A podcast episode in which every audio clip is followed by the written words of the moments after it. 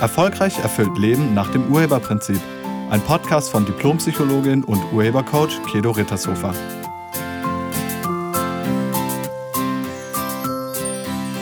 Hallo, herzlich willkommen und schön, dass du da bist. In diesem Podcast geht es ums Fremdgehen. Genauer gesagt geht es um die Frage, wie kann man einen Seitensprung oder ein, eine Affäre, ein Verhältnis verzeihen. Treue ist für sehr viele Menschen ein wesentlicher Grundstein für ihre Partnerschaft. Also laut einer Studie legen 90 Prozent der Befragten sehr hohen Wert auf Treue in der Partnerschaft. Wie ist es bei dir? Wie wichtig ist dir Treue in deiner Partnerschaft? Kannst ja mal gucken. Und die meisten würden sagen, das ist mir sehr wichtig. Das ist das, was sie sagen. Aber die Fakten sehen ein wenig anders aus. Im Internet findet man dazu einige Statistiken. Und bei einer Umfrage in Deutschland ergab sich, dass 25 Prozent der Männer und 13 Prozent der Frauen angaben, schon mal fremdgegangen zu sein. In einer anderen Studie habe ich gefunden, dass ein Fünftel aller Männer schon mal fremdgegangen sind und auch knapp ein Fünftel aller Frauen. Also die stehen sich da in nichts nach. Außerdem gibt es zahlreiche Online-Plattformen, die mit Affären locken. Und wenn es solche Plattformen gibt, dann muss es einen Bedarf, also einen Markt dafür geben. Bist du schon mal fremdgegangen? Oder wurdest du schon mal betrogen? Oder warst du schon mal der oder die Affäre einer verheirateten Person? Dann ist dieser Podcast interessant für dich. Letzte Woche hatte ich ein Coaching-Gespräch mit einer Frau. Wir nennen sie Anja. Deren Mann, nennen wir ihn Werner, sie über einen längeren Zeitraum betrogen hatte. Und Anja wollte jetzt von mir wissen, wie sie damit klarkommen kann und wie sie ihm das verzeihen kann. Die beiden sind Ende 30, seit zwölf Jahren zusammen, seit neun Jahren verheiratet und sie haben zwei Kinder im Alter von acht und sechs Jahren. Und ähm, vor etwas über einem halben Jahr kam heraus, dass Werner ähm, einige Monate eine Affäre mit seiner Kollegin hatte. Die Kollegin ist auch verheiratet und hat auch Kinder. Und auf die Frage, wie das herauskommen konnte, hat mir Anja erzählt, dass ihr Mann mit dieser Kollegin gesehen worden ist in einer intimeren ähm, Umarmung. Und sie hat dann ihren Mann damit konfrontiert und der hat dann alles zugegeben. Und der hat dann auch gesagt, dass es ihm wahnsinnig leid tut und er überhaupt nicht wisse, wie das passieren konnte. Und er hat diese Affäre sofort beendet und mittlerweile hat sich die Kollegin auch in eine andere Filiale versetzen lassen. Also das Ganze ist vorbei und das schon seit etwas länger als einem halben Jahr. Und Anja hat mir jetzt gesagt, dass sie nicht wisse, wie sie damit umgehen soll. Immer wieder würde sie feststellen, dass sie daran denken muss. Und dann würde sie sich dabei ertappen, wie sie richtig wütend wird und auch anfängt, ihn zu kontrollieren, seine Taschen zu durchsuchen, seine E-Mails zu checken und das Handy zu durchsuchen. Und genau das würde sie absolut nicht wollen, sondern sie würde gerne wieder mit ihm glücklich sein wollen. Und das war ihre Absicht. Übrigens, das ist die erste Frage, die ich den meisten stelle, die zu mir kommen. Ich frage dann immer, was ist deine Absicht? Was wünschst du dir als Ergebnis? Bezogen auf die Situation. Und Anja hat gesagt, sie möchte gern mit Werner wieder glücklich sein. Sie wollte, dass sie das zusammen überwinden und dann einfach wieder glücklich sind als Familie und auch als Paar. Sie wünschte sich nichts mehr, als ihm verzeihen zu können und dann wieder glücklich zu sein. Wenn man sowas erlebt hat, dann hat man zwei Möglichkeiten. Entweder man begibt sich auf den Opferstandpunkt, also man sieht sich selbst als das Opfer der Gesamtsituation. Allerdings wirst du dann selbst zum Täter. Oder man nimmt den Urheberstandpunkt ein. Das kann man auch. Zwei Möglichkeiten. Wenn man den Opferstandpunkt einnimmt, fühlt man sich extrem verletzt. Man versteht die Welt nicht mehr und gibt dem anderen die Schuld daran. Manchmal gibt man auch der Affäre die Schuld, nach dem Motto, er oder sie ist an allem schuld, weil er oder sie meinen Partner, meine Partnerin verführt hat. Also man sucht die Verantwortung außerhalb von sich selbst. Und die Konsequenz, die das hat, ist, man bekommt Angst, ist wütend, man ist voller Misstrauen. Letztlich ist man am Leiden. Außerdem will man das erlebte Unrecht jetzt irgendwie zurückzahlen oder ausgleichen. Der andere soll genauso leiden, wie man selbst leidet. Und es gibt dann Menschen, die ihrerseits fremdgehen, nach dem Motto, sollst mal sehen, wie das ist. Dann wird der Seitensprung zur Rache. Wenn man sich also als Opfer definiert, dann wird man unweigerlich zum Täter. Und ich lade dich ein, dir dazu nochmal den Podcast mit der Nummer 43 anzuhören.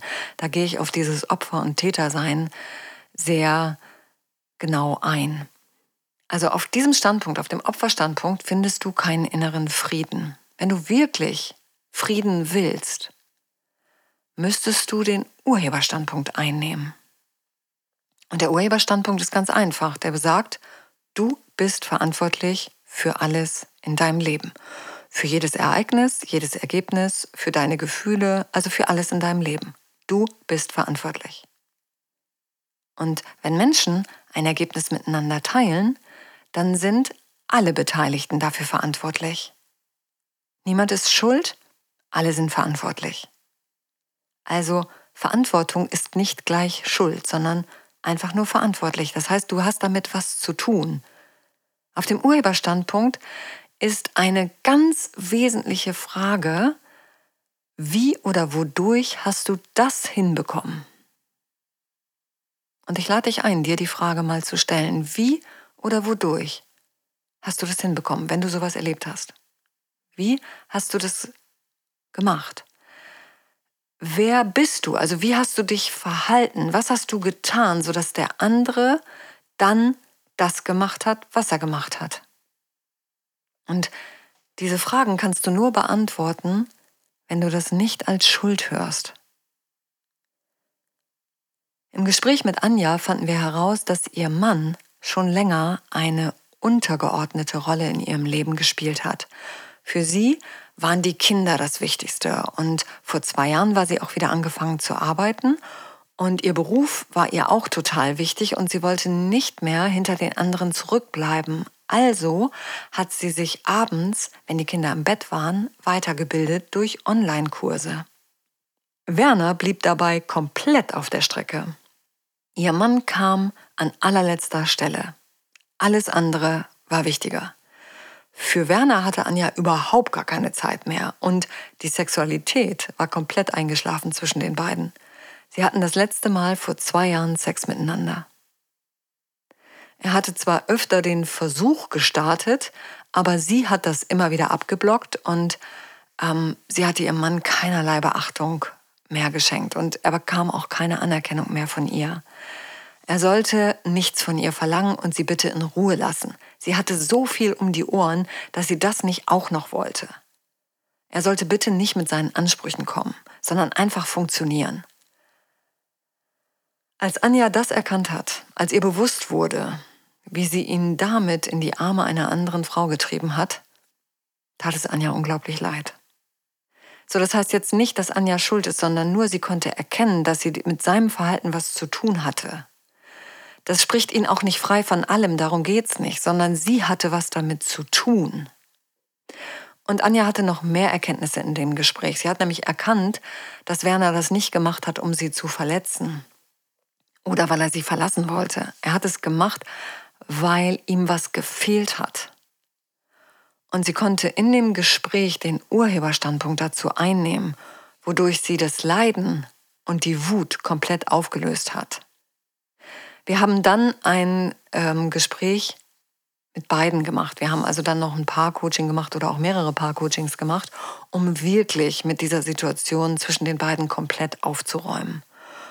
Wichtig ist, dass man die Schuld daraus nimmt und sich das Ergebnis anschaut. Also nur mal das Ergebnis anschauen. Und dann gilt es herauszufinden, wozu hatten wir das? Also was war unsere positive Absicht dahinter? Wozu hatten wir dieses Ergebnis in unserem Leben? Werner wollte Anja nicht verletzen, er wollte sie auch niemals verlassen. Er wollte nur einfach mal wieder begehrt werden. Er wollte einfach mal wieder sexuell anerkannt werden. Wir fanden seine eigentliche Absicht heraus. Er wollte, dass Anja wach wird und ihn endlich wieder beachtet. Anja sollte wieder seine Frau sein, nicht nur Mutter oder Geschäftsfrau, sondern auch seine Geliebte. Er wollte wieder an erster Stelle bei ihr stehen. Das war die Absicht. Und das ist ihm geglückt, übrigens. So, und ähm, dieses an erster Stelle sein, ähm, das ist eine wesentliche Voraussetzung für eine glückliche und erfüllte Partnerschaft. Eine dauerhaft glückliche und erfüllte Partnerschaft steht auf vier Grundpfeilern. Welche das sind, äh, dazu mache ich nochmal einen separaten Podcast. Aber zunächst mal, wenn man es schafft, als Paar gemeinsam diese vier Grundpfeiler dauerhaft zu erhalten, dann hat man über Jahre und Jahrzehnte hinweg eine wirklich wunderschöne Zeit miteinander. Fehlt ein oder mehrere Grundpfeiler, dann ist die Partnerschaft nicht mehr erfüllt. Also wenn du jetzt in einer unglücklichen Partnerschaft lebst, dann liegt es daran, dass einer oder sogar mehrere Grundpfeiler bei euch beiden kaputt sind. So, man kann die reparieren, ähm, wenn man das will, das geht aber nur zusammen. Und wir alle kennen diese Grundpfeiler eigentlich aus der Anfangsphase in der Beziehung, aus dieser Verliebtheitsphase. Und sobald wir einen dieser Grundpfeiler zum Einsturz bringen, ist die Verliebtheitsphase zu Ende.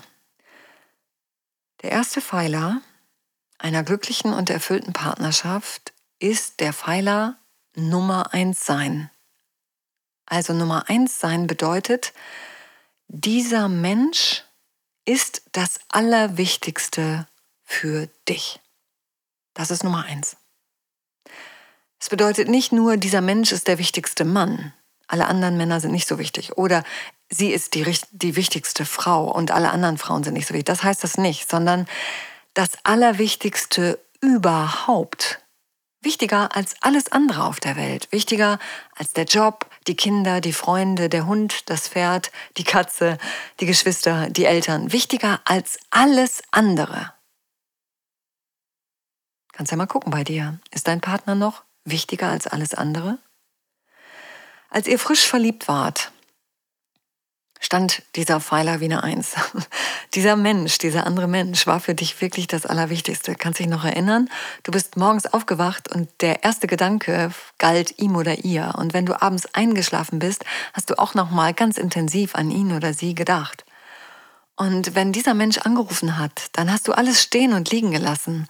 Oder wenn dieser Mensch plötzlich Zeit hatte und gesagt hat, wollen wir nicht doch was zusammen machen, dann hast du das ermöglicht. Du hast alles andere abgesagt, weil dieser Mensch so wichtig war. Der andere war der Mittelpunkt deines Lebens. Das bedeutet Nummer eins sein. Und wenn das gegenseitig ist, also wenn der andere das genauso mit dir macht, dann steht der erste Pfeiler für eure erfüllte und glückliche Partnerschaft. Nummer 1. Anja und Werner hatten diesen Pfeiler abgebaut. Den gab es nicht mehr. An dieser Stelle stand jetzt was anderes. Und das war das eigentliche Problem. Bei Anja waren die Kinder an Platz 1 gerückt und bei Werner war der Beruf an Platz 1 gerückt. Sie hatten dadurch eine Lücke zwischen sich entstehen lassen und in diese Lücke konnte die Kollegin hineinschlüpfen. Werner und Anja sind jetzt dabei, diese Lücke zu schließen. Sie sind dabei, diesen Pfeiler mit der Nummer 1 wieder aufzubauen und zu reparieren. Und sie sind dabei, auch alle anderen Pfeiler nochmal zu überprüfen. Sie stellen sich ganz neu auf als Paar und sie werden mich noch ein bisschen länger dazu nutzen, um das gut hinzubekommen. Und wenn du das erlebt hast, wenn dein Partner oder deine Partnerin dich betrogen hat, dann frage dich als allererstes, was ist jetzt deine Absicht damit? Was ist deine Absicht mit ihm oder ihr? Willst du eure Beziehung retten? Will der andere das auch? Also wollt ihr die Beziehung retten oder wollt ihr euch trennen? Beides ist übrigens möglich. Und wenn ihr die Beziehung retten wollt, dann müsst ihr das zusammen aufarbeiten. Am besten mit einem Profi. Und wenn ihr euch trennen wollt, dann ist es gut, wenn jeder Einzelne das für sich aufarbeitet. Sonst bekommt der nächste Partner oder die nächste Partnerin das voll ab. Also der nächste muss dann ausbaden, was in der vorherigen Partnerschaft schiefgelaufen ist. Und es gibt mehrere Motive, warum Menschen fremdgehen. Das kann der Wunsch nach Bestätigung oder Anerkennung sein. Das kann eine Art Wecker für den anderen sein, nach dem Motto, wenn du nicht aufpasst oder wenn du jetzt nichts änderst, dann bin ich weg. Das kann auch ein Bestrafungsprogramm sein, der andere soll verletzt werden. Oder das kann der Wunsch nach endgültiger Trennung sein. Was der Grund ist, muss man individuell herausfinden. Und dann kann man genau da ansetzen und vielleicht die Partnerschaft retten oder sich eben im Frieden trennen, wenn man das will. Die Schwamm drüber Mentalität wird nicht funktionieren. Ihr kommt an der Aufarbeitung nicht drumrum. Es sei denn, ihr wollt unglücklich miteinander bleiben. Ich danke dir fürs Zuhören und ich wünsche dir eine friedvolle Woche. Sei nett zu dir und zu allen anderen. Tschüss. Sie hörten einen Podcast von und mit Diplompsychologin und Urhebercoach Kedo Rittershofer. Wenn Sie mehr über die Angebote von Kedo erfahren wollen, schauen Sie im Internet unter www.urheber-prinzip.de. Vielen Dank und auf Wiederhören.